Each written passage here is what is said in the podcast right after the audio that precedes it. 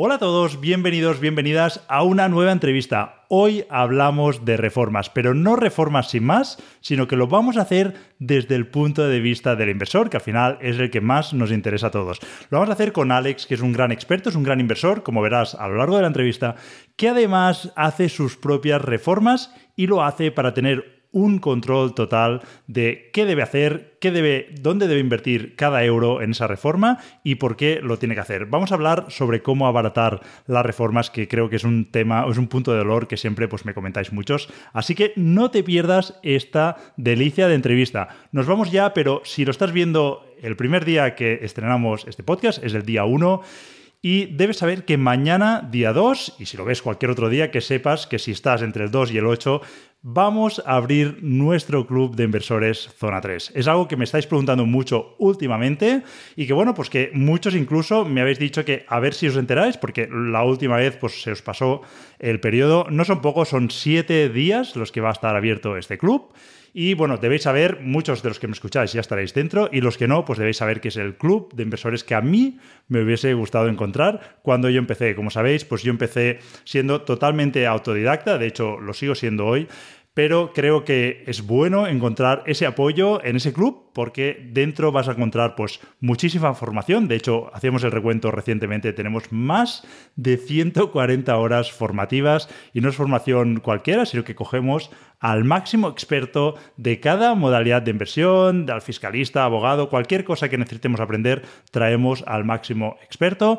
También tenemos ah, muchísimos recursos, muchísimas herramientas, todo lo que te puedas imaginar lo tenemos ahí y por supuesto tenemos una magnífica comunidad donde están los miles de inversores que ya están dentro de este club. Así que si todavía no estás dentro, Mañana vas a tener tu oportunidad, te voy a dejar el enlace por aquí abajo, si no te puedes ir directamente a zona3.club, pero luego no me escribáis que se os ha pasado el plazo porque vamos a cerrar puertas el día 8 y no las volveremos a abrir hasta el año ya 2024. Como sabéis, abrimos dos veces al año y cuando lo hacemos pues es muy intenso y pues el resto del año nos gusta centrarnos en crear el mejor club de inversores de habla hispana, que es lo que estamos creando juntos en este club. Nos vamos ya con esta pedazo de entrevista, pero recuerda dejar tu mail en zona3.club, tienes enlace por aquí abajo para que te avisemos cuando abramos puertas de nuestro queridísimo club de inversores. Nos vamos ya con Alex. Bienvenidos al podcast de Vivir de Rentas, un podcast donde te explicaré cómo alcanzar la libertad financiera gracias a las rentas inmobiliarias. Soy Germán Jover, analista financiero, inversor desde los 20 años y financieramente libre desde los 37. ¿Te interesan las inversiones inmobiliarias? Esta es tu casa. Aquí podrás escuchar mi experiencia y la de otros inversores exitosos, para que aprendas a construir tu patrimonio inmobiliario desde cero y logres vivir de rentas. ¿Preparado? Sube el volumen y recuerda que no hay ningún sueño inalcanzable. inalcanzable, inalcanzable, inalcanzable.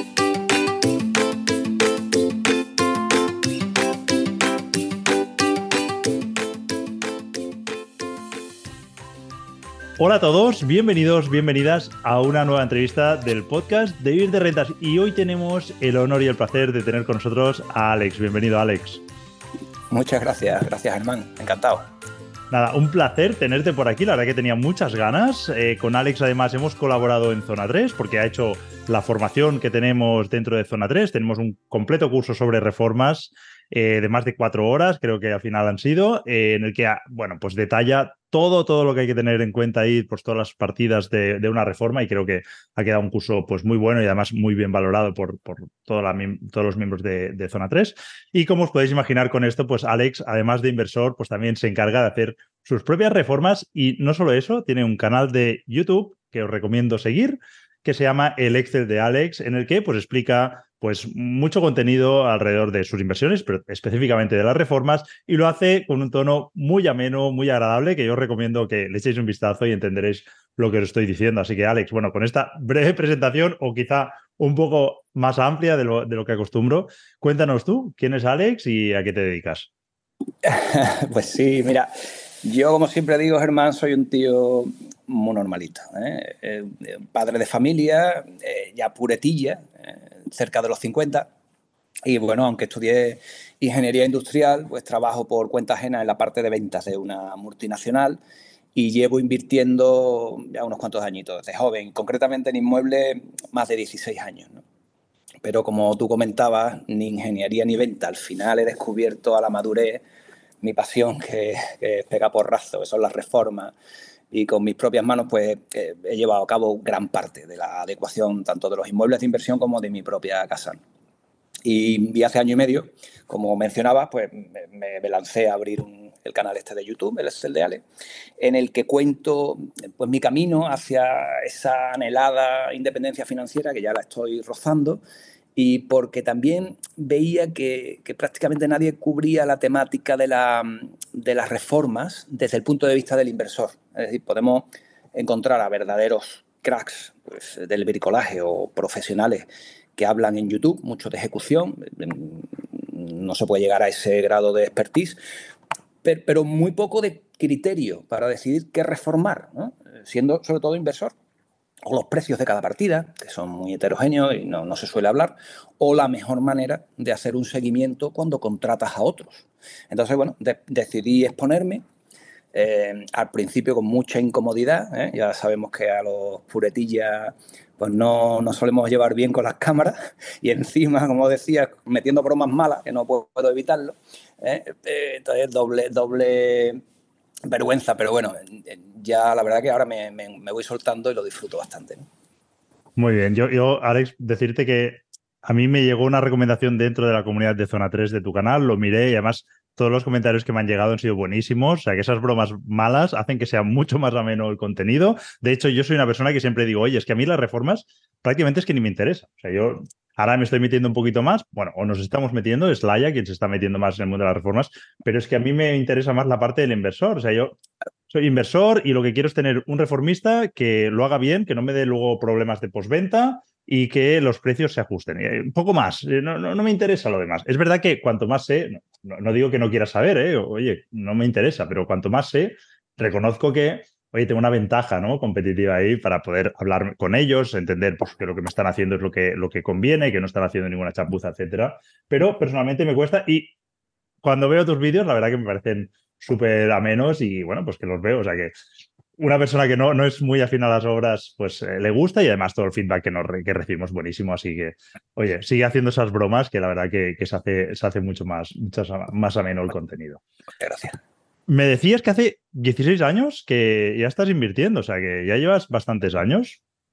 Eh, ¿Cómo ha sido esa evolución? ¿Empezaste ya invirtiendo en pisos para alquiler o qué, cuál ha sido ese proceso?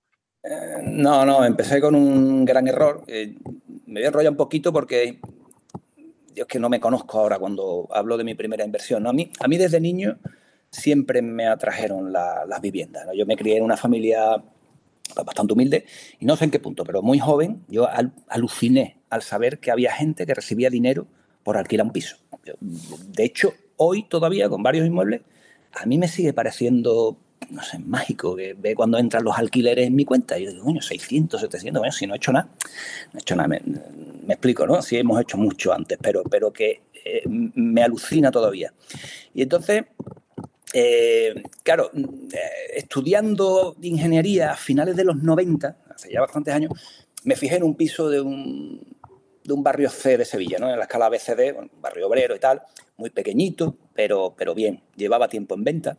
Recuerdo que eran entonces 3 millones de pesetas, ¿eh? 18.000 euros al cambio. Habrá mucho que ya no piensen en pesetas, yo tampoco. Y yo estaba decidido a comprarlo, pero claro, había que ahorrar una parte, ¿no? Durante la carrera yo siempre estuve trabajando en un montón de cosas, entonces pasaron unos meses, ahorré 300.000 pesetas, que eran unos 2.000 euros al cambio, y el piso, cuando volví a mirarlo, 4 millones de pesetas. ¿esto cómo es? había subido un 25% en meses, en menos de un año. yo, no, yo no lo sabía, pero aquello era el inicio de la burbuja inmobiliaria que después nos explotaría a mí el primero y al resto en la cara, ¿no? En el 2007-2008. Yo, yo lo abandoné pues, porque mi capacidad de ahorro pues iba por detrás de lo que era el encarecimiento de, la vivienda, ¿no? Yo siempre pongo, acuerdo una metáfora que me dijo un compañero, es la tortuga que se escapa. ¿eh? Tú ves que la puede coger fácil, pero no lo hace. Ella sigue avanzando, cuando te das cuenta ya se ha escapado y no la puedes coger, ¿no? Y eso es lo que me pasó. Entonces, claro, esa oportunidad se me fue, pero no solo eso. como mi carrera era tan larga, seis años más, proyectos, al final eran siete o ocho años estudiando, sumado a la escalada de precios, yo viví un coste de oportunidad tremendo. ¿eh? Yo cuando acabé, la vivienda se había prácticamente triplicado. Es decir, amigos que no estudiaron compraron pisos al empezar a trabajar con 18 y con 26 ya tenían casi pagado lo que a mí me costaría el triple y una hipoteca de 30 años, ¿no? Después de eso, de 7 o 8 años estudiando como un imbécil, ¿no? que la gente me veía en verano y me decía que yo está enfermo, tiene la cara blanca, que no salgo de la biblioteca, esto es moreno de flexo. entonces, cuando tú vives eso, pues se te queda cara tonto y con la sensación de llegar siempre tarde a todo, ¿no? Este era un poco el contexto, claro, nervioso. Lo primero que hago cuando empiezo a trabajar, me compro la que hoy en mi casa con mi mujer, en 2004, no lo cogimos en precio de pico, pero bueno. Y claro, cuando llega el momento de invertir, y ahora voy a tu pregunta, es el año 2007, este es el punto de cresta de ola, que se sabría después, porque ahora es fácil a todo pasado, ¿no? Y sobre todo, yo estaba absolutamente cegado por la ansiedad, las emociones, tenía ganas de comprar, ¿eh? con una sensación de coste de oportunidad, de llegar siempre tarde. Eh, yo con mis 30.000 euritos, pues nada, eh, la capacidad de análisis no estaba. Y yo creo que de hecho es una de mis fortalezas, pero compré lo que me quedaba, lo que quedaba. Entonces cualquier piso se vendía a precio de oro y nada, yo compré un, local barra oficinita, típico módulo de esto en un, edificio, ¿no? que ha sido con diferencia pues mi peor inversión, ¿no? Y la más cara, fíjate, ¿no? Lo, paradójico, ¿no? Hablamos de casi 90.000 euros que hoy no se vende ni por 30. ¿eh? Es verdad que lo, que lo empecé a alquilar, he seguido haciéndolo todos estos años, pero claro, la mensualidad es mínima, es pírrica, la rentabilidad es una porquería y sobre todo la pérdida patrimonial, ¿no? De 60.000 euros que, que es importante. Y así empecé, por la puerta grande. Muy bien, muy bien. Y después de esta magnífica inversión, entiendo que pasó un tiempo, reflexionaste sobre esa inversión y lo enfocaste de otra forma o cómo fue las, siguientes? Fíjate, del 2007 nos vamos, rebobinamos ya al 2015. ¿eh? Yo seguí ahorrando. Buena época esa para invertir. La mejor, 14, 15, 16 fue fantástica, ¿no? Em, yo seguía ahorrando, ¿no? Eh, invertí también en bolsa, en otros vehículos. Claro, e, e, ese error a mí no me, no me, hizo perder la fe en la inversión inmobiliaria. Yo, yo sabía que podía hacerlo mejor. Yo, me analicé, vi mi, fallo, afiné el análisis, creé un, Excel de rentabilidad, ¿no? Es bastante meticuloso y tal. Un listado de, due diligence, ¿no? qué aspectos mirar y tal. Aparqué las emociones y, y eso en el 2015 compré un segundo inmueble, esta vez sí un piso, muy bien situado, a un precio, como tú decías, desde hoy visto espectacular y que ha sido muy rentable, ¿no? Que ha encadenado alquiler tras alquiler sin ningún problema. Y ya entonces a este le hice una reforma semi-integral, empecé a coger gusto a, lo de la reforma y, me dieron confianza y bueno, también es verdad que, al principio tardas un poquito más, yo que financiaba muy poco, eh, entonces ya nos vamos al 2020, cinco años después, pleno COVID, compro otro, reforma integral y ya he ido eh, yendo más rápido. En el 2022 otro, bueno, todos muy buenas inversiones y ahora ya pues estoy con, la munición preparada para, mi sexto inmueble o quinto de inversión, eh, pero con una seguridad y un conocimiento que no tienen nada que ver con la situación, como cuando empecé, ¿no? que no tenía ni idea y me lancé a la piscina sin agua. ¿no? Muy bien, muy bien. Y no sé si nos puedes contar esas métricas de más o menos, ¿eh? de estos últimos inmuebles, qué precios estás comprando, por cuánto se podrían alquilar y, si puedes anticipar algo de reforma, que ahora iremos entrando en detalle sobre eso. Sí, vamos, métrica. Eh, yo lo que me fijo primero es que se pueda comprar por debajo del precio de mercado. Que esto, claro, cada vez que lo escucho, digo, este es un visionario, Nostradamus, claro, es de perogrullo pero es que es verdad, es que es lo más importante. Entonces yo espero mucho, espero, espero, tengo mi modelo y si no entra, no, no compro, ¿no? Entonces siempre tengo en, mente esa estrategia de salida, esa eh, posibilidad de que si tengo que recoger vela y vender, poder hacerlo en poco tiempo, ¿no? Pues minimizando la, la iliquidez de la, de la, inversión inmobiliaria. Y, y, bueno, es como pensar en un flip, ¿no? Con menos margen, obviamente, de venta, pero ponerlo en alquiler yo estoy obsesionado con eso de, evitar la pérdida patrimonial, por, la primera cagada. ¿no? Después, en cuanto a rentabilidad, me estoy moviendo en torno al 8% bruto. ¿eh? Al final, después de gastos e impuestos, eh, se queda en, un neto alrededor del 6. ¿eh? Esto sin financiar y sin contar la revalorización. Estamos hablando de, que tampoco me muevo en zona C, me muevo más bien en, B. B, C tirando a B, o son pisos un poquito, un poquito mejores, ¿no? Me conformo con ese 6 porque al final lo comparo con, con, la otra inversión que me gusta, que son los fondos indexados, y dice, ¿cuánto te da un fondo diversificado? No sé, el MSCI World, pues, durante los últimos 30 40 años, un 8. A eso le quita los impuestos, que es un 20, 21, 23. Le quita la inflación, un 2 y pico de media, al final se te queda en un 4. al final, inmobiliario con, estos ratios que yo manejo son como dos puntitos más, más la revalorización por encima del IPC, porque le meto valor en la reforma, y obviamente en aquellas que he financiado, pues ya te vas más del doble en neto porque, porque actúa de palanca, ¿no? Muy bien, sí, sí. Bueno, al inmobiliario también habría que restarle esa inflación, pero aún así, cuando el 6% le restas esa inflación, que vamos a suponer el 2, aunque ahora estamos en un periodo anómalo, vamos a suponer ese a largo plazo, ¿no? Ese 2%, em, eh, y, le añades la revalorización, ahí sí que estás batiendo ya el, el, fondo y además, si lo financias, y ahí así que ya el fondo lo ves por el retrovisor. Pero fíjate que yo tengo en mente, Germán, mm, yo no le resto la inflación, porque históricamente el inmobiliario acompaña la inflación.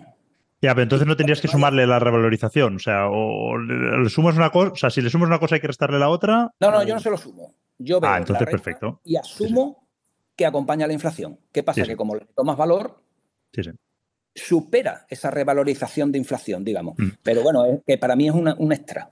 Sí, sí, es un extra y de hecho históricamente yo siempre me gusta decir, oye, se revaloriza el calor de la inflación, ¿no? Es más o menos lo mismo ese 2%, pero es verdad que si nos fijamos en los, no sé, últimos 20, 30 años, hay, hay gráficos, de hecho, alguno he publicado por ahí, eh, claramente el inmobiliario se ha, revalorizado por encima, incluso con el pinchazo de la burbuja. Claramente cuando la burbuja pues, eh, se, distanció mucho, la revalorización mm. comparándolo con la inflación, pero luego eh, corrigió y aún así se mantenía por encima, incluso con la inflación altísima que llevamos los últimos trimestres, también el inmobiliario está por encima. De hecho, creo que ahora, mientras lo decía, en mi libro sale ese gráfico y se ve claramente como en agregado, no recuerdo desde qué año, a lo mejor desde 1980 o por ahí, pues se ve claramente como el inmobiliario se ha revalorizado por encima. ¿eh? no, no, no, no, rentabilidades pasadas no garantizan futuras, incluso puede ser que justamente por eso a futuro se revalorice para corregir, podría ser perfectamente, pero bueno, ahí lo tenemos, ahí, ahí está el dato.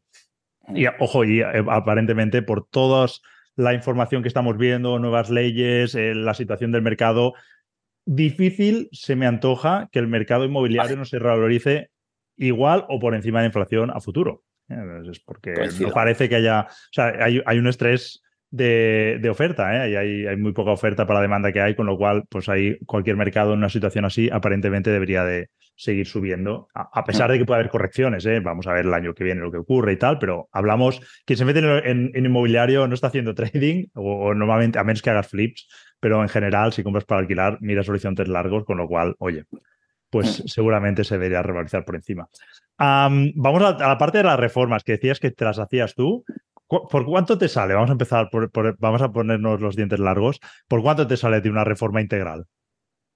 Ah, bueno, la última, la última ha sido en el piso bajo, que lo he contado en el canal, cinco vídeos intensos de esto, y fueron 14.000 euros. ¿eh? 14.000 euros, una reforma. Con material incluido y todo. Todo, ¿eh? todo, todo, todo, Pero, todo, todo, integral. La mano de obra ¿eh? es tuya. ¿Eh, ¿Perdón?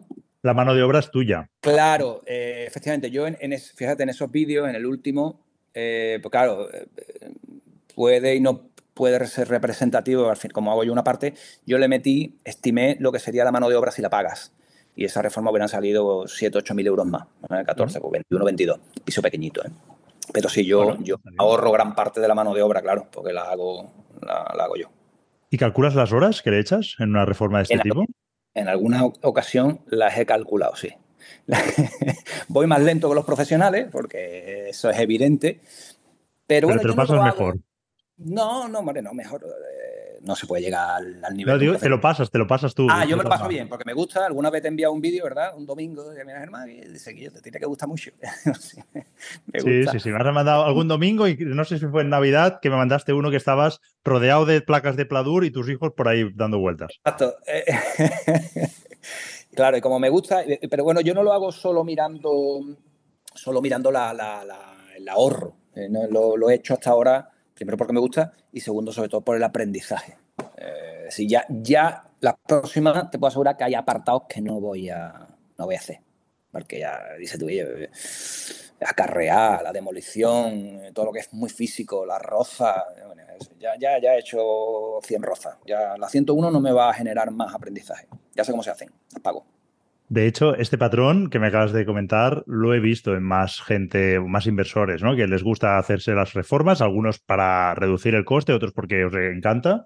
Pero sí que veo esa tendencia de, oye, cuando ya llevas un tiempo, hay, supongo, ciertas faenas que el delegarlas os compensa. O sea, no, no estáis aportando, no estáis reduciendo tanto el, el, coste y en realidad el trabajo que debe suponer pues debe ser tan alto que es como, estas las delego, estas me las quedo yo, ¿no?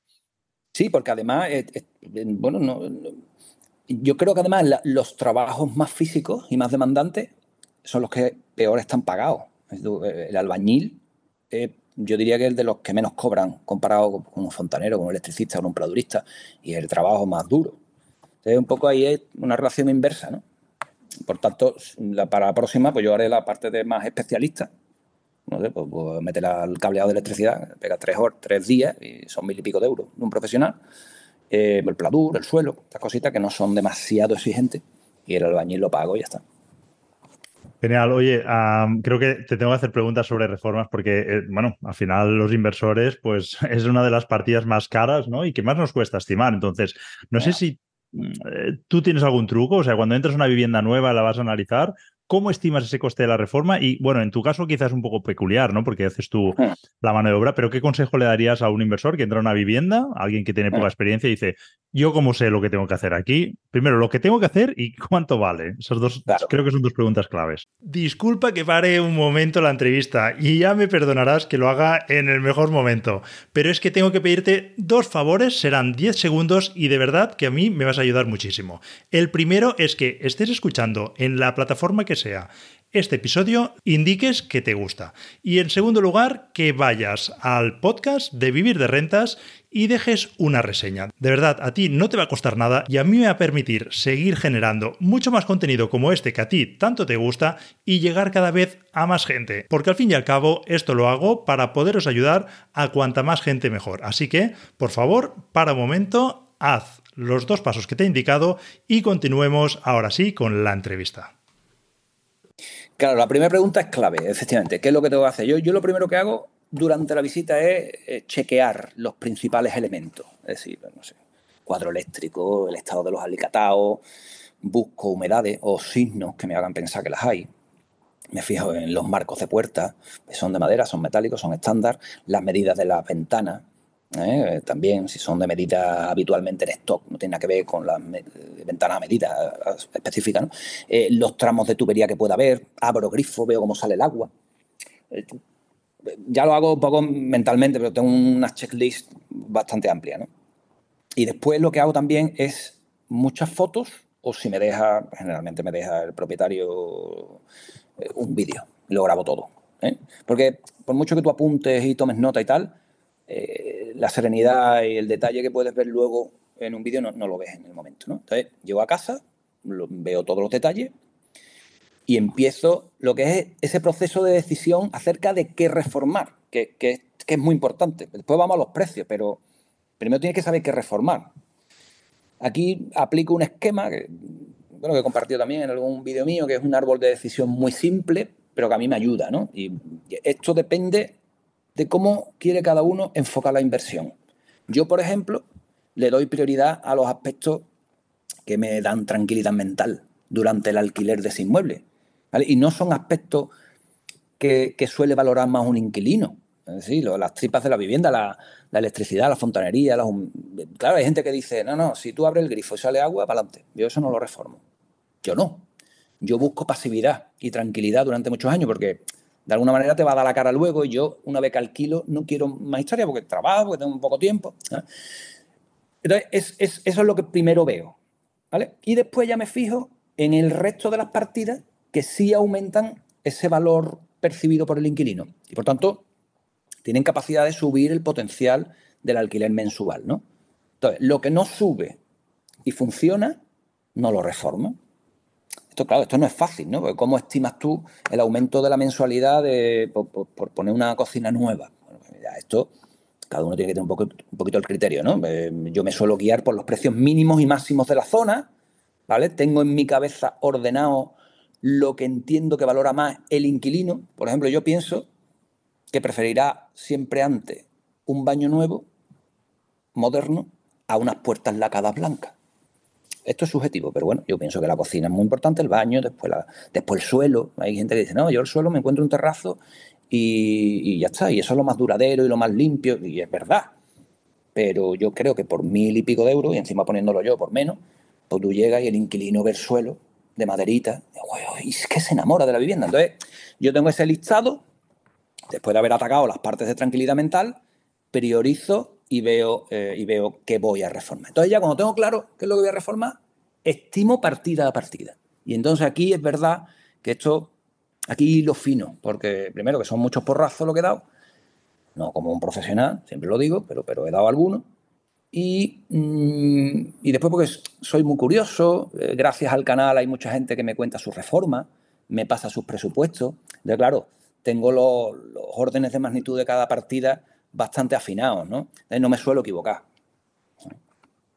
Muy bien, ¿y qué consejo le daríamos a alguien que no tiene ese conocimiento o esa experiencia previa, ¿no? Porque en mi caso yo no tengo tu conocimiento, pero yo entro en una reforma y en cinco minutos he hecho una estimación, le hago un rango y no suelo fallar, es que realmente no suelo fallar. Luego miramos los datos, lo que había dicho, y lo cuadro bastante. Es verdad que siempre suelo redondear al alza para ir sobrecubierto, pero lo cuadro bastante y lo que hago básicamente es coger otras reformas recientes que he hecho y le aplico ajustes. Le digo, oye, ¿esta es igual que esa? Pues si esa la conseguí por tanto, súmale 3.000 euros y por eso lo hago seguro.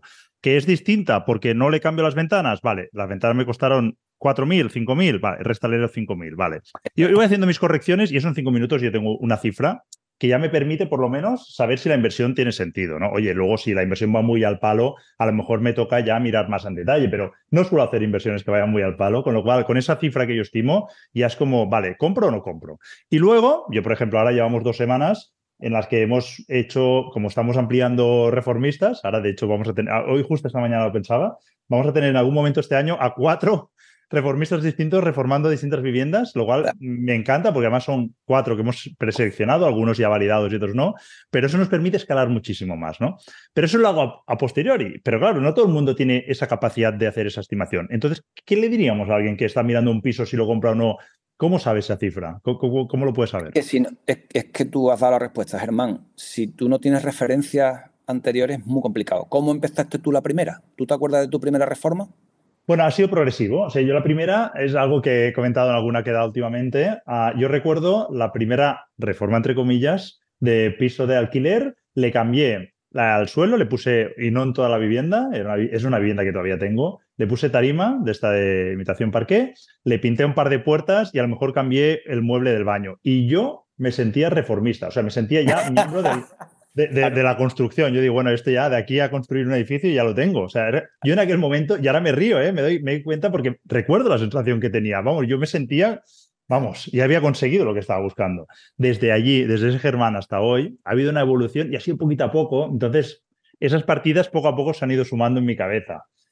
Ha sido progresivo. Eh, no sabría pero, pero la segunda vez, haciendo solo el suelo, básicamente de lo que es reforma, ventana, también cambiaste, me dijiste? No. En ese no. No, pintaste dos puertas. alguna puerta y ya Bueno, pues ya está. Entonces tú ya tienes idea del suelo y de pintar puertas. Dice, coño, pues suelo, ¿cuánto es? Si, es que, bueno, te hablo de, pues son 12, 13, 14 euros metro cuadrado, más el rodapié, venga, de mano de obra 15, 16, más lo que te cueste esto.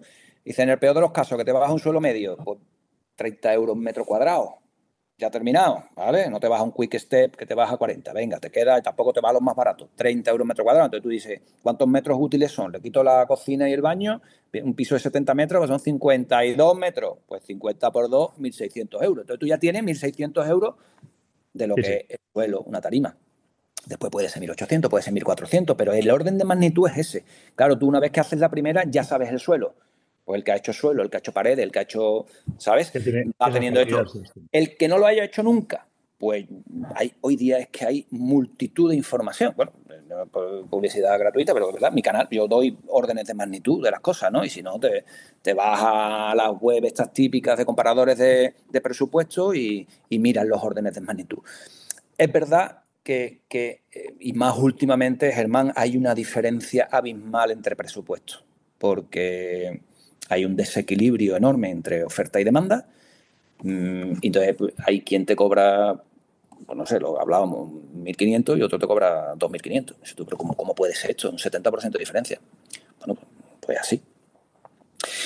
de hecho, yo me he encontrado ahora, en esta vez no, porque ya he ido como filtrando mucho más a los reformistas, pero en una obra que hicimos el año pasado, yo pido solo mano de obra, o sea, mm. solo pido presupuesto de mano de obra porque nosotros ponemos el material, excepto material de obra, que eso me lo incluyen también, electricidad, fontanería, etcétera.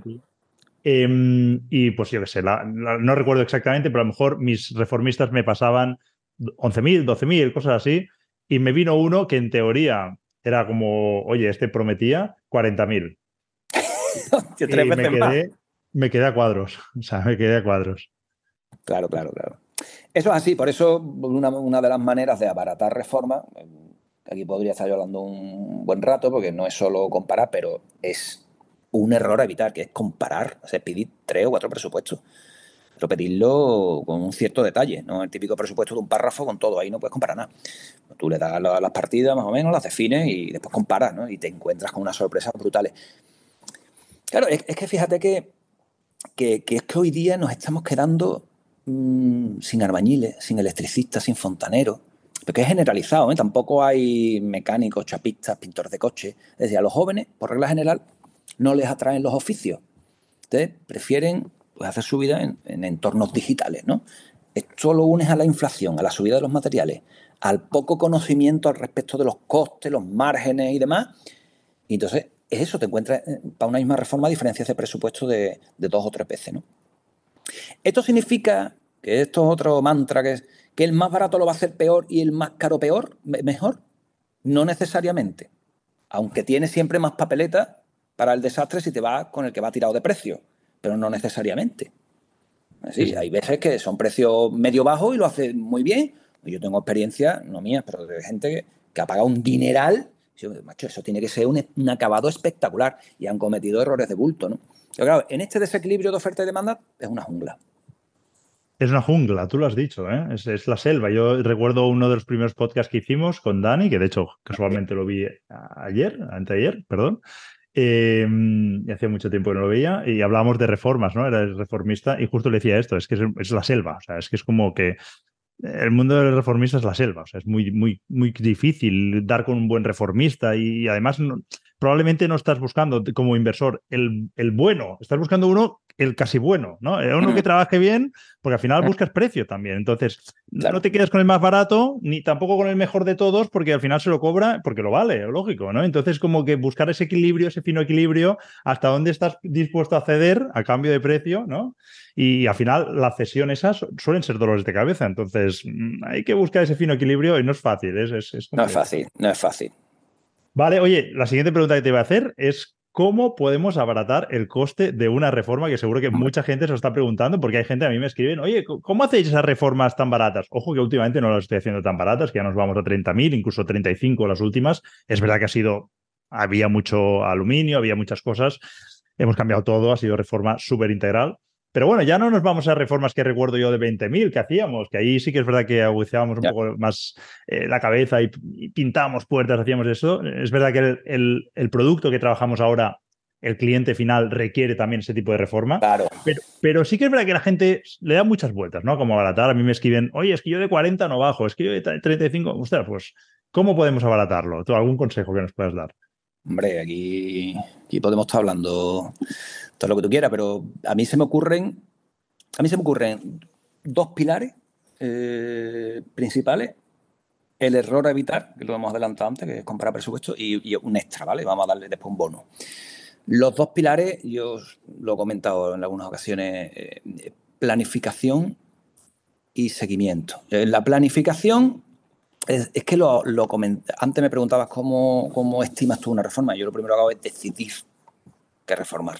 Hay mucha gente que empieza las obras, la reforma, sin tener muy claro lo que quiere. Eso Espera, Espérame que te corte porque esto, y hay gente que empieza la reforma pensando para alquilar y luego decir, a lo mejor lo destino a flip y digo, coño, esto es un, no, no, tiene que ver. no tiene nada que ver. El enfoque no tiene nada que ver, exacto. Claro, Entonces, en esa planificación tú te tienes que ir al máximo detalle que puedas. Es que es planificando y siempre surgen problemas. Si no planifica, pues es un desastre, ¿no? Y, ese desastre al final, esos cambios de rumbo, esos cambios de decisión, provoca errores provoca conflictos con los reformistas, provoca demoras, y al final, si no es un sobrecoste económico directo, es tiempo. Y el tiempo, pues ya sabemos todo que es dinero. O sea que la primera forma de, ahorrar es haciéndolo bien antes. ¿Vale? Entonces, hay que definir hasta el mayor grado posible el alcance de esa reforma. Y, claro, y esto puede parecer fácil, ¿no? Pues, yo lo que voy a reformar es la electricidad del piso y voy a cambiar la cocina. Pero eso no es definir con detalle. ¿eh? Porque tú tienes que decir dónde van a ir los enchufes, ¿eh? dónde van a estar los conmutados. ¿Tú este, estos interruptores que quieres, simple o conmutado? ah, no, yo eso no. Claro, tú no puedes dejar decisiones al ya veré cuando empecemos. ¿eh? Porque, por ejemplo, la cocina. ¿Dónde va la vitro y el horno? No, no, porque yo ya, ya me reuniré con el de la cocina, ¿eh? con el de la tienda, y ya entonces haremos el diseño. De momento que vayan pegando por raza. No, hombre, no. No, ya veremos, no, porque, entre otras cosas, eh, el albañil, el electricista tienen que saber dónde va a ir la vitro del horno porque ese es el circuito de más grosor, de, más sección, ¿vale? de más potencia. Pues tampoco va, a dejarlo a dos metros, ¿no? Va a tirar un cable luego gordo. Entonces, claro, todas esas cosas tienes que, tienes que planificarlas, ¿no? En esa, en esa planificación, importante también elegiremos los materiales duraderos, pero de precio, como tú decías, medio bajo. ¿Vale? Porque si, si no deciden todo esto al principio, después surgen lo que se le dice los pollaques, ¿no? claro, eh, ya que estamos en obra, eh, vamos a cambiar al final el alicatado del baño, ¿no? entonces tú has decidido, tú has empezado. ¿eh? Y no lo has dicho que iba a ir a hacer el alicatado del baño. Y, cuando está allí toda la gente, no, sí, vamos a hacer baño, claro. Y ahora, ¿y ahora qué hacen los albañiles? ¿Te esperan a que tú compres los azulejos en la tienda de la esquina? Porque claro, os separan dos o tres días hasta que llegue el material. Al final, mm, esa planificación es fundamental. Una vez que lo tienes todo definido, yo recomiendo que al final es un trabajo en las grandes reformas, las grandes obras, grandes digo, está la labor del arquitecto, del arquitecto técnico, que en, definitiva lo que hace es diseñar, tomar mediciones y dejarlo todo en plano. Es decir, eso es un rol importante. Lo que pasa es que desde el punto de vista inversor, pues ya si metemos la figura del arquitecto, seguramente no nos salgan los números. Pero ese es el rol del arquitecto y de, la dirección de obra, ¿no? Planificar bien. Y el segundo pilar que decía es el seguimiento. Una vez que tú has planificado, le has dado todo con detalle lo que quieres, pues, yo, siempre digo, el ojo del amo engorda el caballo. Seguimiento es presentarte allí cuantas, más veces mejor. ¿Y yo qué hago en la visita de seguimiento? Pues mira, documento el proceso, fotos, ¿vale? Mido porque claro, les he proporcionado en la fase anterior de planificación todos los planos, los croquis, le hago hasta los alzados. A veces le hago los altos que es como una foto de, la pared. Aquí ya esta altura. Ah, vale, vale. Claro. Y si algo no me cuadra, pues yo levanto la mano y que lo susanen. Y hay quien dice, no, pues, con ir una vez en semana es suficiente. Bueno, yo soy partidario de ir más, porque los errores que no se corrigen de inmediato se van arrastrando. El albañil no va a parar si tú no estás. Es tiramilla aplica su criterio. Y a veces, pues este criterio puede que no sea el tuyo y, conllevar nuevamente más coste, ¿no? El otro día yo tengo un amigo que, de estos que comparten la reforma eh, y el, un piso de inversión, además muy, interesante. Y el otro día me envió una foto con la toma del agua del lavavajilla justo detrás de donde va el lavavajilla. ¿no? El montador de cocina les había dejado pintado en la pared, con el típico azul y tal, todas las tomas debajo del fregadero, porque ahora los electrodomésticos vienen muy profundos, ¿no? Y si se pone la toma detrás, pues sobresale de la línea de encimera. Pues nada, el albañil y el fontanero le había dejado Por donde le salió de las narices. Aquí va, pues aquí la toma.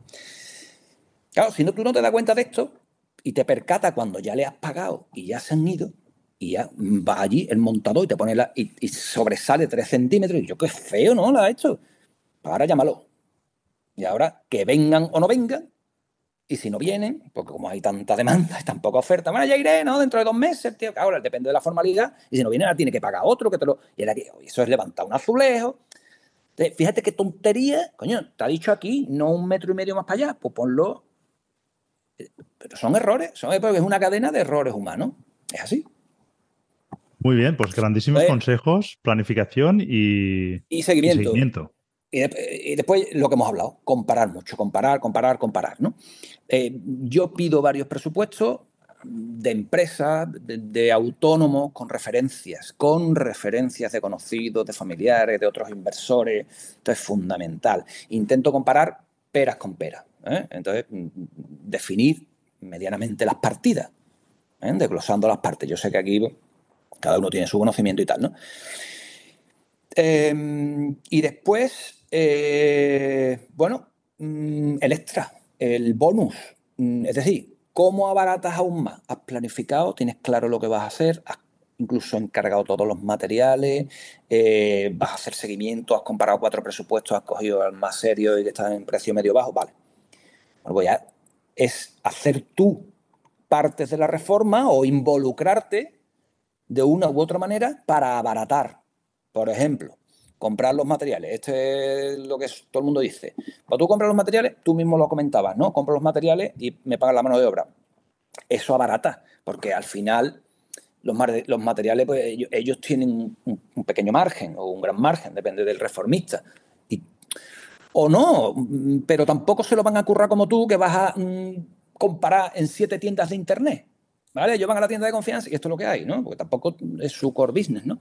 Entonces, obviamente ahí vamos a abaratar. Pero ojo, que eso conlleva el transporte. ¿Eh? Cuidado, que, Y eso genera conflictos, ¿eh? Con los reformistas no les gusta nada si tú pones el material que les toque a ellos pringar. Hombre, es que no es su trabajo, Germán. No es su trabajo. Tú lo has pagado por su mano de obra. Su mano de obra es colocar en tocola eh, el azulejo, no transportar el azulejo desde lo que se dice a pie de calle ¿eh? que a pie de calle es en la acera del portalito. Y ahora tú tienes un tercero sin ascensor, ¿sabes? Y cada caja de azulejo son 20 o 25 kilos, ¿vale? Y cuando tú llevas tres cajas, dice, me cago con su muela, la próxima vez es reformista. Entonces, claro, bueno, eso implica esfuerzo. Vas a baratar, pero te lo vas a currar, ¿vale? Y, un poco de hombre orquesta, ¿no? Eh, no sé, eh, transporte, como hemos dicho, mm, no sé, partes de la reforma sencilla, puede ser por, las luminarias, dice el electricista, mira, oye, déjame los puntos, ¿vale? Que yo voy a poner los, foquitos, ¿no? Los foquitos los voy a instalar yo, es una sierrecita, o voy a poner las tomas, los enchufes, que bueno, hay quien me dice, que estás animando a la gente a que se electrocute, ¿no? Coño, con su seguridad y tal, ¿no? Pero que, que, yo he puesto muchos enchufes sin tener ni puta idea de nada, ¿no? Pues eso se pone y está. Bueno, eh, montar los muebles de la cocina, coño, nos compramos un, cualquier mueble de Ikea, ¿eh? una estantería, sin entrar en reforma, en nuestra casa, y te pega tú allí tres horas montando la estantería. Y ahora vamos a hacer una reforma, no, no, que me lo monten todo, pues yo es que no sé. También puedes tú montar los muebles. No te digo instalarlo, montar los cascos, dejárselo. Obviamente tendrás que consensuarlo con el profesional, primero para que lo acepte, eso tiene que ser consensuado, y después para que te quite la parte de trabajo, ¿no? Pero también se puede abaratar, Y está, los dos pilares, el error a evitar y el bonus. Genial, pues magníficos consejos, ya los habéis escuchado, supongo que más de uno habrá tomado nota, yo creo que son sabios consejos, la planificación, ya os digo yo que al reformista, lo ha comentado Alex, no le gusta nada eh, tener que mm, añadir cosas que no habíais hablado. ¿Por qué? Porque ellos hoy en día, por lo menos, van hasta aquí de trabajo y han calculado qué día se van aproximadamente de tu reforma para ir a otra. y cada día que posponen están perdiendo trabajo, con lo cual ellos quieren cuadrarlo al máximo posible. Entonces, ellos mismos se van poniendo nerviosos cuando ven que se, se alargan los, los, plazos y más si son por estos temas de desorganización o que a lo mejor te has despertado tarde y has decidido pues, hacer alguna cosa que no le habías pedido, ¿no? Entonces, bueno, ojo con eso. Y lo del seguimiento también súper importante. Nosotros, por lo menos, vamos dos veces a cada semana, por lo menos, y hablando con ellos constantemente. Hay una comunicación. Y con reformistas de confianza, Germán, que tú tienes y con reformistas de confianza. Que conoces, que no es lo mismo, claro. Sí, sí, y con reformistas de confianza y hablamos, de hecho esta mañana yo he hablado con mi reformista un par de veces, la he hablado por otro lado por otros temas, o sea que, y, ojo, y ayer yo lo vi, o sea, estamos bastante encima, o sea, hay una comunicación muy fluida, o sea, es una, nuestra tarea aquí es relativamente cómoda, ¿eh? es, un trabajo cómodo, pero hay una parte activa, hay que estar ahí. Hay que, trabajar. Hmm. Sí, sí. General, oye, súper interesante todos estos consejos. Y hablando de financiación, no sé si antes lo has comentado, creo que no. Ah, has hablado, pues, de eso sí, de cómo han sido haciendo las inversiones, que al principio creo que sí que has dejado caer, que ponías buena parte eh, de la inversión por tu parte, con lo cual ahí intuyo que algo de financiación habrá, pero eso es lo que te quería preguntar, si en tu modelo incluyes la financiación o cómo juegas esta parte. En principio, es verdad que soy soy bastante conservador en este aspecto. Eh, y mi mujer también. O sea, los dos. O sea, nunca hemos tenido deudas para consumo. Es decir, la deuda que hemos tenido es la, hipoteca de nuestra casa, ¿no? Incluso cuando hemos tenido que comprar un coche, que la gente dice, y tú eres tonto, nosotros hemos ahorrado y hemos pagado el coche, ¿no? El coche es normalito, ¿no? Pero lo hemos pagado. E, ese es nuestro enfoque. Eh, eh, somos realmente, tenemos aversión a la deuda, por lo que sea, por nuestra mentalidad desde que éramos chiquititos, lo que sea, ¿no? Dicho esto, y con el paso del tiempo, pues yo me he hecho consciente de la, de la diferenciación, lo que se dice, la deuda buena y la mala, ¿no? Entonces, respecto a las inversiones, lo he vivido todo. Yo compré con deuda, por ejemplo, el local, cagada absoluta, y encima me arrepentí. O sea, yo que soy averso al riesgo, mi primera inversión más, y encima con hipoteca. Claro, cada vez que llegaba el pago de la hipoteca, viendo además que el local estaba alquilado a un precio mucho más bajo, era un suplicio. ¿no? Claro, ¿qué pasa? Que yo compré, por ejemplo, en 2015 el piso este que es fantástico, a pulmón, sin deuda alguna, consecuencia de ese primer error. Y entonces, bueno, ya uno va evolucionando, yo las últimas inversiones sí las estoy financiando y además cada vez a más porcentaje. El primero fue un 70 y la segunda ya, si esta del año pasado ha sido casi un 90. ¿Por qué? Porque he entendido el poder del apalancamiento, del apalancamiento que es como decían, bueno, eh, uno de los mayores eh, ventajas de la, de la, inversión inmobiliaria, ¿no? Y también porque me encuentro muy cómodo con, los dos ratios, los dos ratios que siempre se manejan, la tasa de endeudamiento y el ratio de, esfuerzo y la ratio de esfuerzo. Eh, yo la, última vez que lo calculé creo que estábamos en un 15% de, de, endeudamiento prácticamente es que yo debo muy poquito dinero y representa muy poca cuota mensual. Entonces yo ahora en mi próxima inversión aunque tenga el capital, yo voy a intentar financiar a tope. Prefiero tener el capital y tenerlo financiado y apalancar. Eh, y si vienen mal dada, pues, pues, la levanto, ¿no? Pero soy conservador, o sea, en, resumen, muy conservador, pero sí, uso la financiación porque te da puntos extra. Sí, sí, alguien que no pueda o que quizá no tenga estos conocimientos o no entienda cómo funciona la financiación en este, o la deuda buena, vamos a decir, para, para entendernos, puede decir, oye, ¿cómo puede mezclar? Soy, eh, no sé cómo lo has dicho, ¿eh? soy prudente, ¿no? Pero soy averso al riesgo, eh, pero me apalanco al máximo posible, ¿no? ¿Cómo, se mezclan estas dos cosas? Pero sí, o sea, cuando entiendes cómo funciona la deuda y además usándola bien, esa deuda, no es una deuda pues para comprarte un coche, de vacaciones o lo que sea, tiene todo el sentido del mundo. Eso es, eso es. Sí, sí, porque cada inversión de manera individual yo le hago un test de estrés. Eh, y, siempre en ese test de estrés, que lo que hago básicamente es, si, el, si la financiación es a tipo variable, pues subir el tipo de interés hasta el máximo que yo vea histórico de los últimos años, que precisamente ahora estamos viviendo un punto máximo. Y en, la, y en, la, y en el ingreso, que es el alquiler, lo bajo hasta, hasta también pues, lo, mínimo que recuerdo. Oye, ¿cuánto se alquilaba este piso en el 2010, 11, 12, que eran las tinieblas? En 500, ahora en 700. Pues ponle 500 ahí y ponle un 4 y pico de, interés. ¿Me sigue dando cash flow positivo? Sí. Macho, ha cubierto el resto de... Eh, que eso no es muy difícil que te, no te salga. Claro. es más de seguridad, digamos. hoy en día hay mucha gente, somos muchos inversores que estamos haciendo bien las cosas y con ese margen de seguridad es que estás más que cubierto. Sí, Y además luego puedes añadir seguros de impago y hay muchas otras cosas que puedes añadir, pero vamos, que el enfoque que se le da hoy a las inversiones nada tiene que ver con el que se le daba pues, hace 15 o 20 años. Oye, si pudieras empezar hoy de nuevo, ¿harías algo distinto y cuál ha sido tu mayor error de inversión? Sí, hombre, de la parte de, inmobiliario, pues eh, claramente el error, digamos, de acción del local, ¿no? Eh, a ver, que sí, que yo eh, siempre se dice, no, los fallos, tú aprendes. Yo, yo soy el inversor que soy ahora por los aprendizajes del pasado, eso está claro. Y, sobre todo por este error particular que se me quedó grabado a fuego, ¿no? Pero esto, yo digo, es como la antigua mili. ¿eh? solo la parte de instrucción, que eran tres meses, pues es duro, aprende la disciplina, las armas y tal. te puede ocupar un verano, no te fastidia un año. Eso es una cosa y otra es pegarte otros nueve meses rellenando queroseno de los aviones como se pegó un amigo mío, ¿no? Interrumpiendo un año entero tu carrera laboral, fuera de tu ciudad, hombre.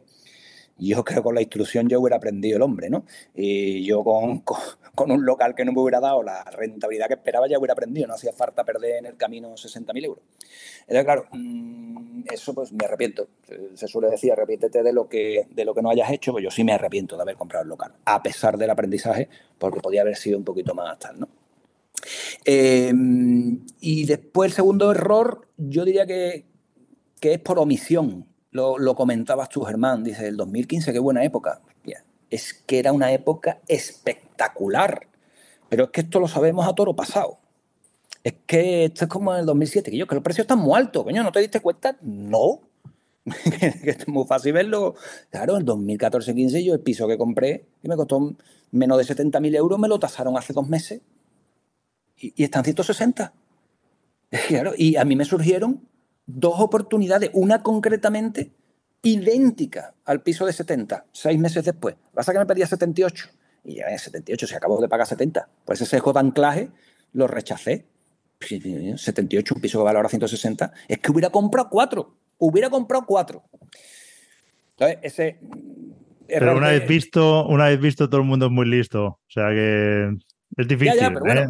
Eh, por eso, ahí sí va en línea con lo de arrepiéntete de lo que no hayas hecho, ese error de omisión. ¿no? Y, después me preguntabas qué, haría distinto. Eh, no, no todo en la vida es inmobiliario para mí. Eh, yo también invierto una parte de mi portfolio pues, en, renta variable y tal.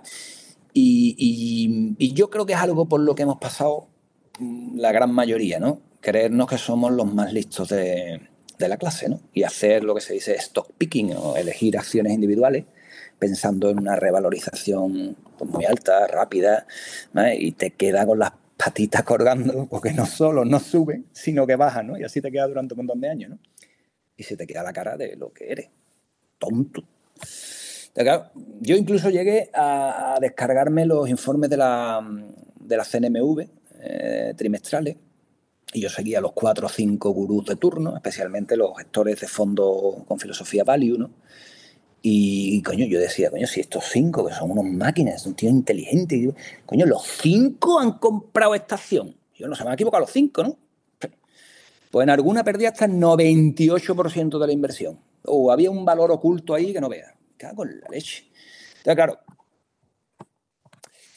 ¿qué harías empezar ahora? Pues eh, eh, empezar por donde he acabado. Enfocarme exclusivamente en la gestión pasiva, en los fondos indexados, lo más diversificado posible y olvidarme, ¿no? Dentro de lo que cabe, no es un. No es fíjate, me arrepiento de lo del local, de este error no me arrepiento, porque yo creo que eh, una cura de humildad ¿eh? Eh, duele, pero no te machaca. ahora me conozco mucho mejor en momentos de pérdidas y bajadas, que también existen en los momentos de en, inversión pasiva. Y ahora, este, este, por ejemplo, el año pasado fue, fue malo. Bueno, un menos 7, un menos 8 tuve. Da igual. Ya llevo este año un día, ya lo he recuperado. Coño, si he perdido un 98. Ahora que me ahora un 10 y qué me hace. Entonces, bueno, esos son lo que yo haría de nuevo. Pues sí, seguro, grandes aprendizajes que muchos hemos pasado por ellos. Y no sé si te gustaría dedicarte exclusivamente a las inversiones o para ti son un hobby, es un complemento. Sí. Hombre, hoy efectivamente hoy son un complemento. Está llegando a un punto bastante chulo, ¿no? En uno de mis últimos vídeos eh, pues ya cuento que estoy rondando los 2.000 euros al mes ¿no? en ingresos pasivos o semipasivos. ¿no? Pero yo sí tengo claro, Germán, no sé cuándo, pero en algún punto me dedicaré a esto de forma exclusiva. Eh, va a llegar. Es decir, mi idea es vivir de esa renta y hacer pues uno o dos flips al año. Eh, me apetece, creo que lo puedo hacer bien y después, eh, dependiendo del capital que vaya teniendo, es que me atrae todo. Yo, lo, yo le veo a todo punta. ¿eh? Yo escucho los podcasts, los YouTube, el vacacional, las habitaciones, el cambio de local vivienda, los trasteros. Yo cada vez que escucho un caso de éxito, intuyo de alguna manera que lo puedo repetir. Lo que pasa es que, claro, con, mi situación actual, en el que trabajo por cuenta ajena, es un trabajo muy, absorbente, no me queda tiempo, viajo mucho poco tiempo que me queda, pues para el modelo de alquiler tradicional, ¿no? que es el más, el más pasivo. Pero bueno, si al final me decido a cambiar en dos, tres, cuatro, cinco años, ya, ya te contaré.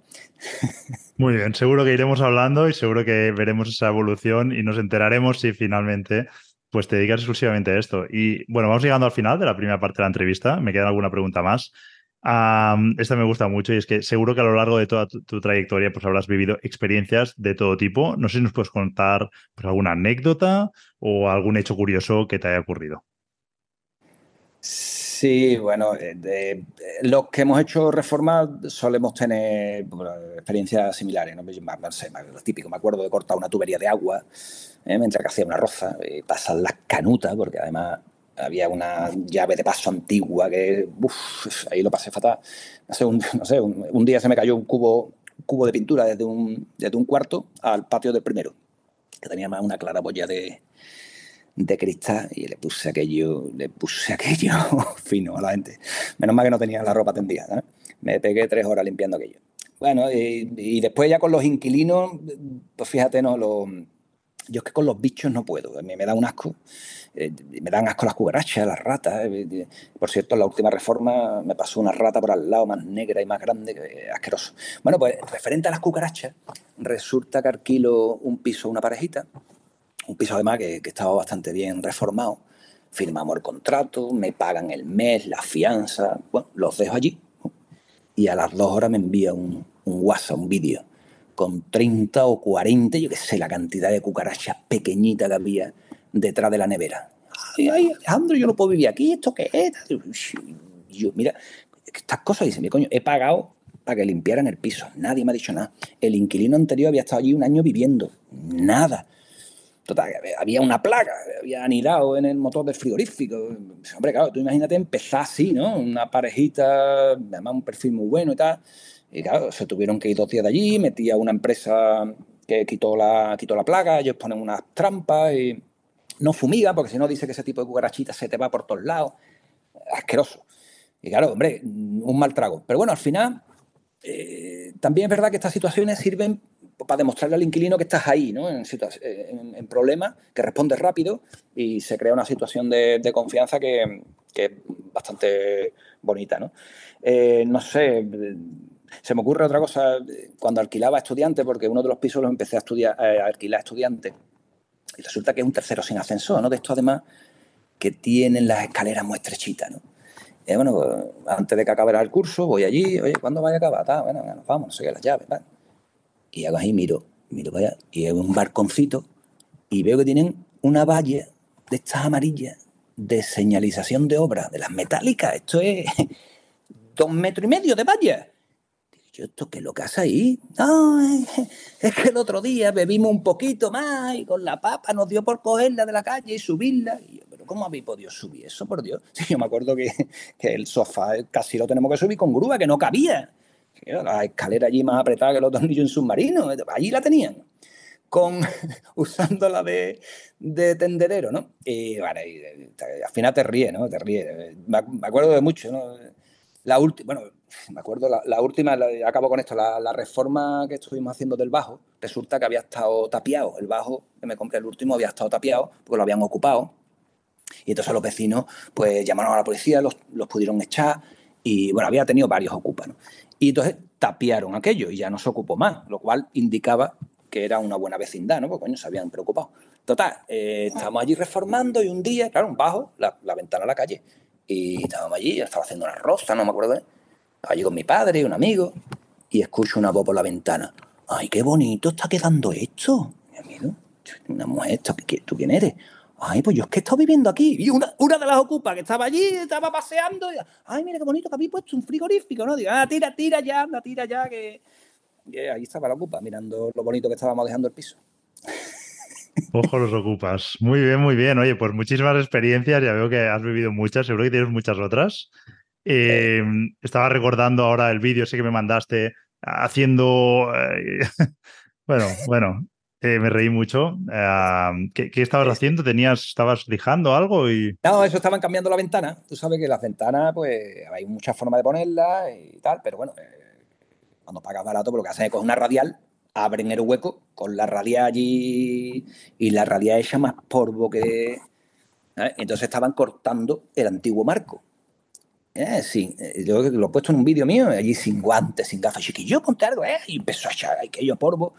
Y digo, yo haz algo para el polvo. Y coge uno, un compañero, un cartón de medio metro y empieza a echar polvo. Bueno, bueno, bueno, bueno. Es que es, es que es mejor verlo es mejor verlo. Yo creo que tendremos que compartir ese vídeo porque me reí muchísimo. Sistema de aspiración, que el polvo llegó al cuarto. Después la, la, vecina del primero, que era la presidenta, me vino al día siguiente y dijo, oye, Alejandro, ¿qué había hecho aquí? No, que hemos hecho nada. Pues ayer tuve que limpiar, porque ella era la que limpiaba la Ay, pobre. Ayer tuve que limpiar el cuarto. ¿eh?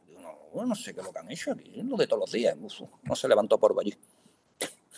Muy bien, muy bien, Alex. Pues genial. Con estas eh, anécdotas y experiencias, llegamos al final, ahora sí, de la primera parte de la entrevista. No sé si hay algún tema que no hayamos tratado y que quieras comentar, o incluso, pues si quieres aprovechar y hacerme alguna pregunta a mí, pues a tu disposición. Pues eh, mira, yo te voy a hacer una pregunta, Germán, porque mm, es verdad que te he escuchado en alguna ocasión pues, decir que, que bueno, que tú habías empezado toda tu, inversión inmobiliaria en la zona 3, de hecho tu club se llama zona 3, por aquello de que es la más rentable. Sin embargo, yo estoy más bien en zona 2, 3-2, ¿no? Y tal. Eh, y te he escuchado que estás voy cambiando, virando un poquito últimamente hacia esa zona 2 o B por, por contar con, entiendo también por parte de la revalorización, pero también por contar con mejor perfil de inquilino. Entonces, ¿cómo dirías tú que es ese perfil, esa mejora, o, al, revés, ¿no? ¿Qué pegas le ves al inquilino de vivienda más económica? Te lo digo porque, eh, aunque yo me muevo cómodo en esa zona, igual alguna prueba la hago en una zona C. vale, pues te cuento el motivo y lo simplifico mucho. En mi caso, ah, es por dos motivos. Aunque voy a matizar primero que yo si empezara de nuevo volvería a hacer lo mismo y recomiendo empezar por viviendas altamente rentables porque el orden del factor sí que altera el producto, con lo cual componer desde el principio a tasas más altas hace que lleguemos antes a meta, ¿vale? E, es eso reduciendo y explicando el qué yo haría, o sea que no cambiaría nada de lo que he hecho y de hecho sigo recomendando a mis amigos o a la gente me pregunta, les recomiendo hacer ese proceso. Es verdad que he llegado a un punto en el que ya mis ingresos pues, son los que yo buscaba por esa vía. Pues ya me, planteo qué hago, ¿no? Hacia dónde evoluciono. Entonces, una respuesta que me doy yo es, oye, hay un perfil de viviendas que son muy rentables, pero que han tenido inquilinos que me han dado problemas, esas las voy a sustituir por viviendas que a lo mejor no son tan rentables, pero están en mejores zonas y van a tener mejor perfil de inquilino. Ese es un motivo.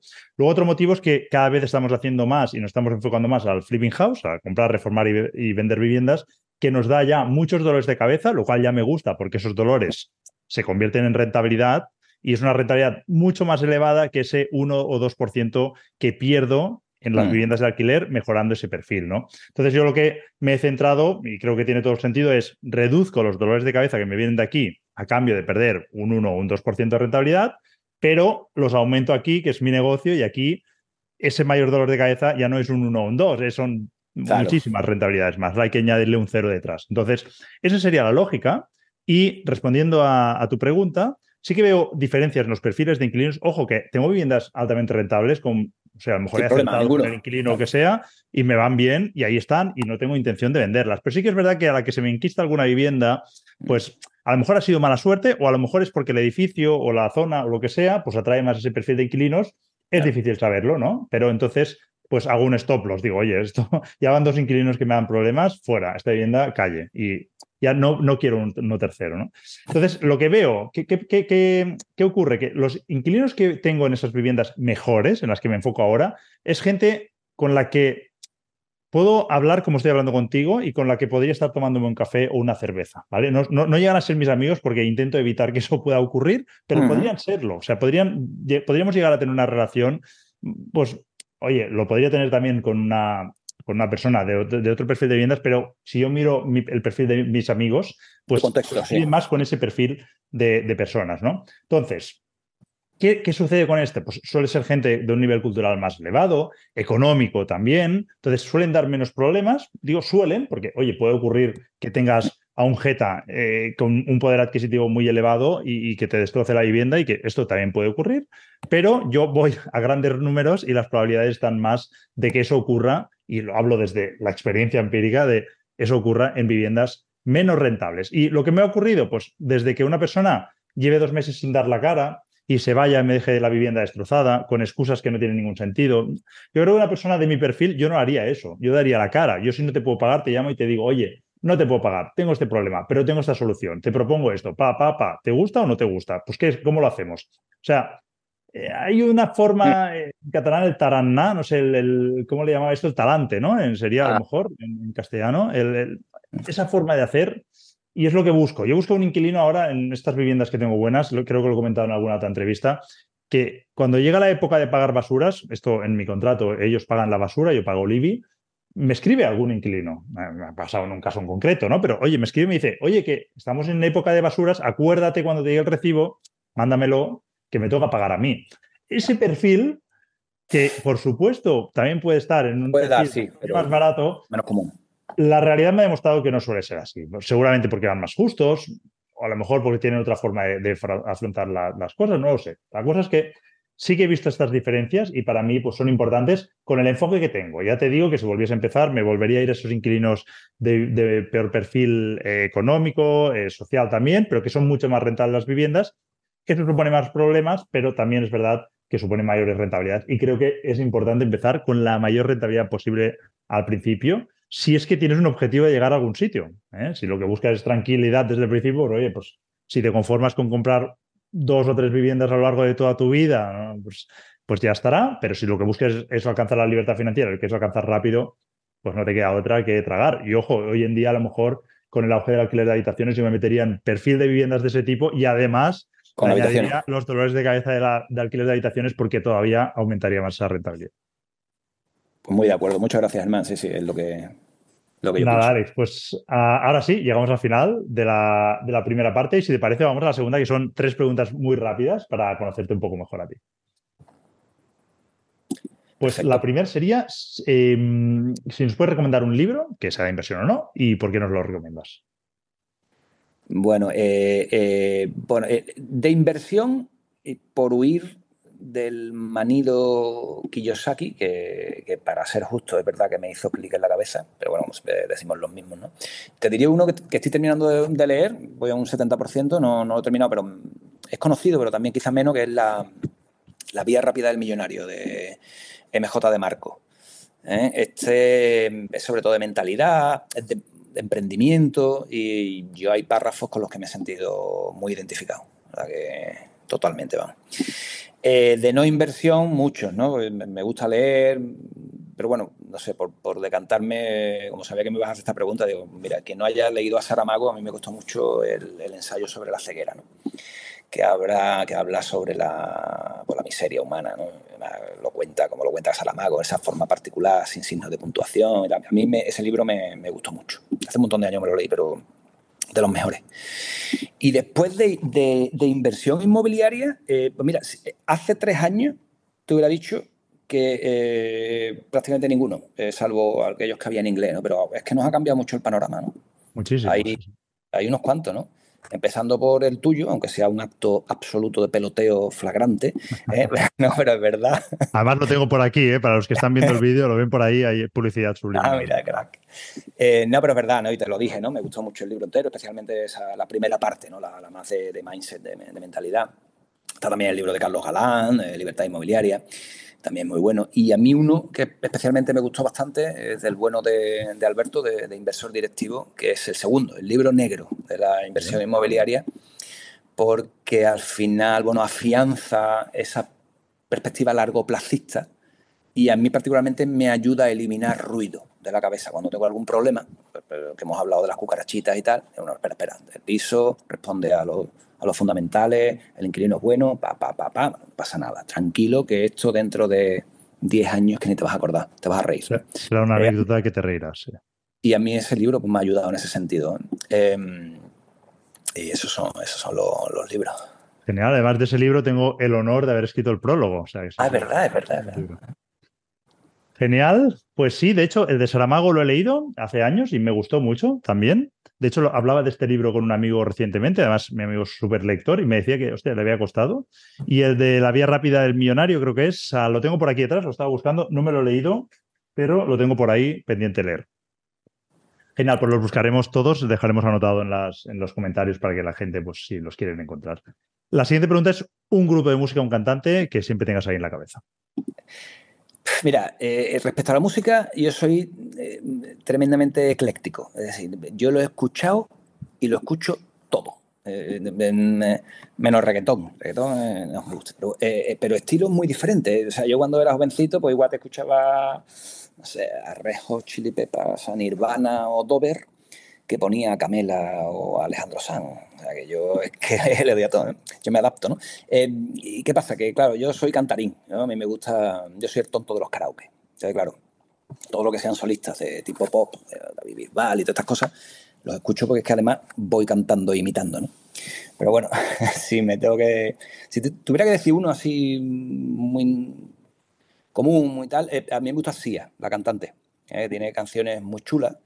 Eh, mm, que nos suenan más de lo que parece. O sea, que, el que no la siga empezará una y otra. Coño, pues esta me suena. Hostia, pues esta la escuchaba. O sea, eh, a lo largo de los años ha ido, ha ido sacando muy buenos éxitos y una música que suelo poner eh, de fondo y tal, cuando viene el coche recurrente. Pero me gusta mucho, no me, no me defino tampoco por ningún. nunca he idolatrado tampoco a, a, ningún cantante o amigos que están deseando de que su grupo preferido venga a la ciudad para ella. Me, me, me digo, eso no me gusta todo y al mismo tiempo tampoco idolatro nada. Genial, Alex. Pues ya solo me queda una pregunta y esta ya es totalmente interesada, ya lo sabes, y es que me recomiendes un restaurante que no me pueda perder. Hombre, mira, no te voy a poder recomendar eh, algo tan original como la, como la lubina al pan. ¿eh?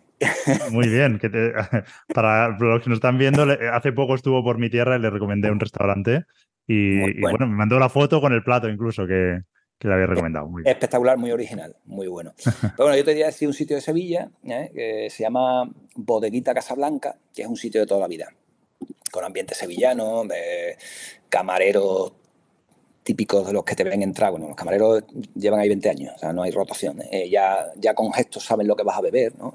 Esta, rapidez, esta... Y platos tradicionales, pero muy ricos, ¿no? Lo mejor es dejarse recomendar tapas, raciones de aquí, pues papaliña, pescadito frito, marisco. Ahí lo primero que tiene que hacer es tomarte una manzanilla fresquita, ¿eh? se te quita el, sentido y además está muy cerca de la catedral y tal, o sea que en tu próxima visita seguro pasa cerca.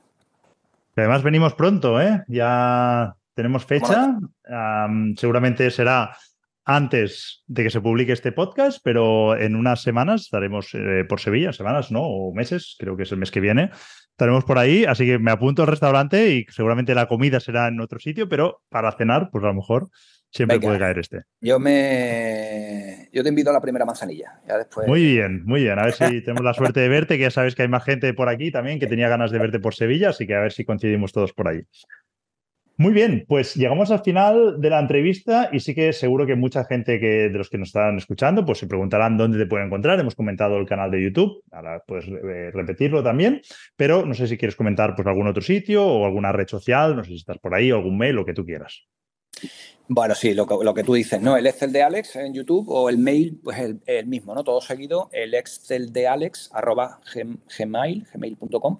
Eh, tengo pendiente mm, eh, potenciar otras redes y tal, pero no, no me da la vida y en un futuro abriré otras redes, pero de momento solo en YouTube y, además suelo, contestar bastante todos los comentarios, la gente que me escribe. Eh, me gusta, como me gusta, pues contesto y me implico. O sea que el que tenga algo que me quiera contar o preguntar, aquí estoy. Pues maravilloso, Alex. Ha sido un placer tenerte por aquí, por el canal. Hace tiempo, como sabes, que tenía ganas de, entrevistarte y pues solo desear que hayas estado a gusto a lo largo de la entrevista. Muy a gusto, muchas gracias Germán, espero que, sirva. Muchísimas gracias Alex por tu generosidad y nos vemos pronto. Hasta luego.